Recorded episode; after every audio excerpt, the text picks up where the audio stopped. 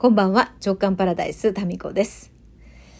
えー、今日もですね、なんかね、すんごいいろんなことに振り回されて、えー、喋るのが今になりました。まず、朝ですね、今日月曜日なんで、よし、今日からね、もうちょっとやりたいことがいっぱい溜まってんですって感じでスタートを切るはずだったのが、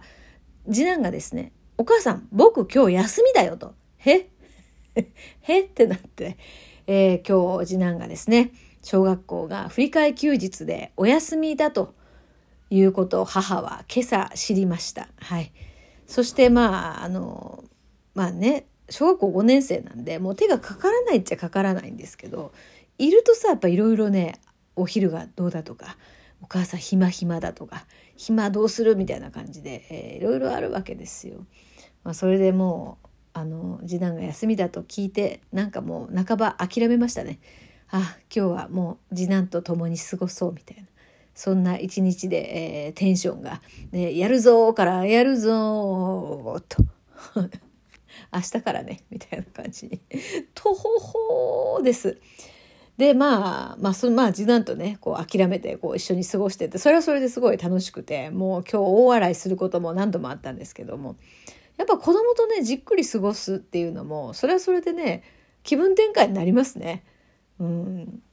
なんかこう最初えーってなただ次男がこうやっぱ面倒くさいやろ？お昼ご飯作るのとか言い出して いやいやいやあのそういうわけじゃないんですけど決してね。えーまあ、お母さんはもう家族のことすんごい大事に思ってるよみたいなことを改めて、えー、言葉で伝えましてねで「お母さん家族のことどれぐらい大事に思ってるか分かる?」って聞いてみたんですよ。まあ、恋人同士の会話みたいですよね。そしたら次男がですねしばらく考えて「うーん」と「うーん」って 考えて言った言葉がなんか私のねツボにはまって彼が言った言葉がですね「そうね自動販売機の下に落ちている100円玉ぐらいかな」っていうどういうこと？っていう。不思議ですよね。なんかそういうふうな回答が返ってきてなんかねやっぱり次男とこうじっくり喋るっていうのは私はすごくね楽しいなって思いましたね。だからだからまあ意識的にこう話す時間を取った方がいいのかなって。でお昼もね一緒にじゃあご飯作ろっかと。あなたもねもう料理をねちゃんとできるようになった方がいいからお母さん教えるからさって何気なく言ったんですよ。そこで次男の一言一瞬間があって一言がパンチが効いてますよ。いいですか？彼はこう言いました。できる人から習った方がいいよね。だってだからさ、何事もね、できる人から習った方がいいって、ごもっともですよね。だって、私いつもさ、ああ、なんかお昼作るのめんどくさいなとかさ、やっぱね、子供ってよく聞いてるんですよ。なんか私メニュー考えたりするのがすごい苦手で、まあ、だからメニュー講座とかにもね入ってたりするわけですよオンラインの。そういうのやっぱ見て見てんだよ。覚えられないとかね。なんかもうまたメニュー表見ながらやったりとかいうのを見てるから。お母さんが教えてあげようかと言ったところでできる人から習った方がいいよねっていう。パチン。なんかもう パンチが効いておりました。はい。その通りでございます。はい。そして今日はじゃ宿題をねいつもヨッシーが見てるんですよ。もうなんか算数とかさ分かるんですけど私も分かるんですけどこうこう何て言うかな答えまでの順序が昔とちょっと違ったりとか答えは出せても途中経過が間違ってたりするじゃないですか。うん、なのでそれを避けるために大体ヨッシーが教えてるんですよ。だけどたまにはお母さんがちょっと持ってきてお母さんどうせわからんやろっていうふうに言われたんで、いや、ちょっと持ってきてごらんなさい。で、問題を読んでみたんですね。えー、うんとね、10%増量された、あ、えっとね、普段は 800g の、おん？もう忘れとるやん。あその問題がね、普段 800g の、えー、洗剤が10%増量されています。で、えー、で、結局何グラムになりましたかっていう、そういう問題だったんですよ。で、お母さんが読むからっつって、えー、通常 800g のせんべいが 10%増量されています。えー、全部で何グラムでしょうっていうふうについね洗剤とせんべいを読み間違えてしまってもうさ算数以前の問題国語力の問題というかもう注意力の問題だよね。ということであの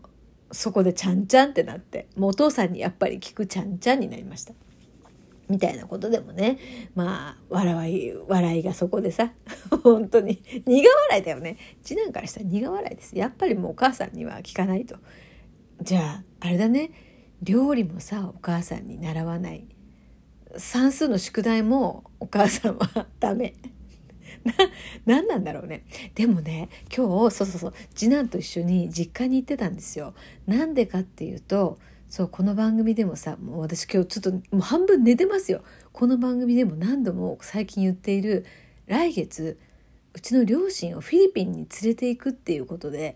なんかものすごいね、振り回されてんですよ、私と妹が。なんでかっていうと、まあまあこのこの旅はですね父の両親が、えー、戦時中ですね、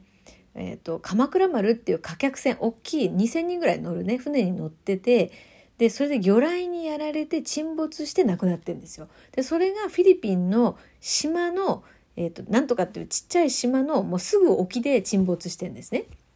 で、まあ、父としてはもういつかこの慰霊のね、えー、旅に行きたいっていうのがあってもう今年81なのでで今年連れていくっていうのがもう何回か言いましたけど流れなんですよ。でまあ今年行かなかったらってもう先延ばしにすればするほどやっぱりなんか体調的にとか足腰とかの問題でね行きにくくなるからまあなるべく今年行くということでもう無理のない体に無理のないルートであの飛行機をね通るのでなんかもういろいろもう2日ぐらいかな妹と2人でですねああだこうだしてでやっとこう決めてでお金ももう払ってですね。であとパスポートを昨日、えー、出来上がってでっていう段階であとはもう出発の準備みたいな感じだったんですけど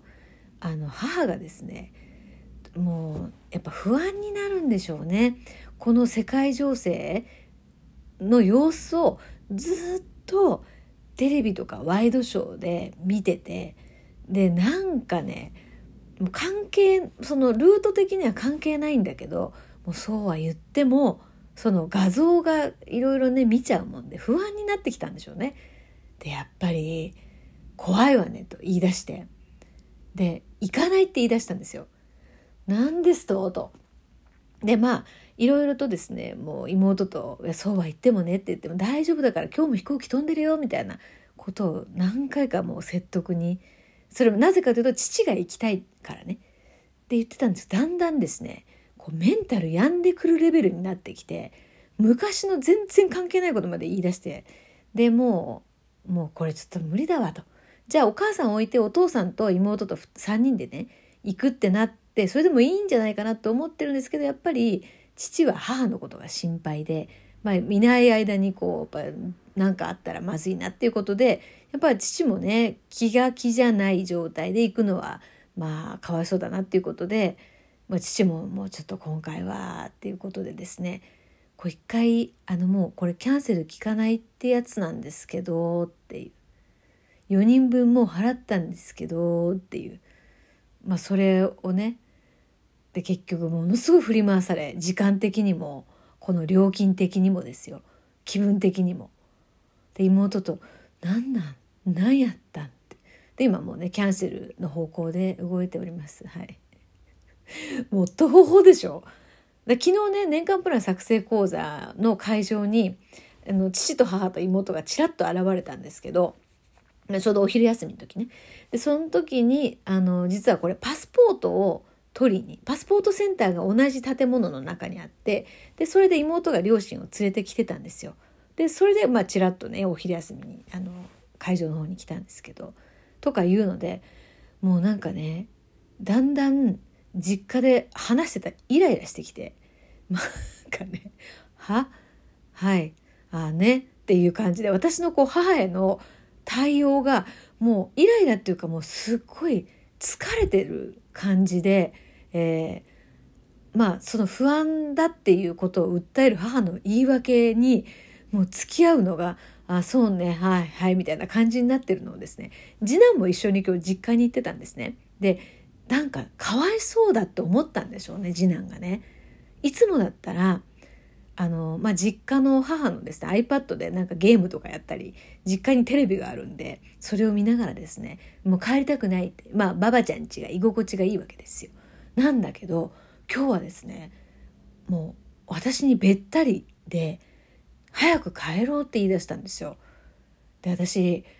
やっぱり男の子っていうかまあまあ女の子いないから分かんないんですけど子供ってっぱお母さんを守りたい存在なんだなっていうのはすっごい今日伝わったんですよ。だからお母さんがこう、まあ、責められたりとかしてるわけじゃ全然ないんですけどこうこの会話によってもう疲労困憊していってる様子を悟った空気読んだんでしょうね。それでこの場から連れ去りたいっていうかここから脱出させねばって思ったんだと思うんですよ。すんごいなんかねダダをこねるようにしてあの、まあ、自分がダダをこねることで母親をあの帰らせるっていう方向に持っていくっていう作戦に出てですねなんか私なんか頼もしいなっていうかいや守りたい存在なんだなってで家に帰ってきてから「えどうしてカズくん帰りたいって言ったの?」って言って「お母さんのこと心配だったんでしょ?」って言ったら「そうそうだ」と。やだからねいや頼もしいなってなんか今日休みで「えー?」とか言ってごめんねっていうふうに思ったりして、まあ、とにかく振り回された一日でございました。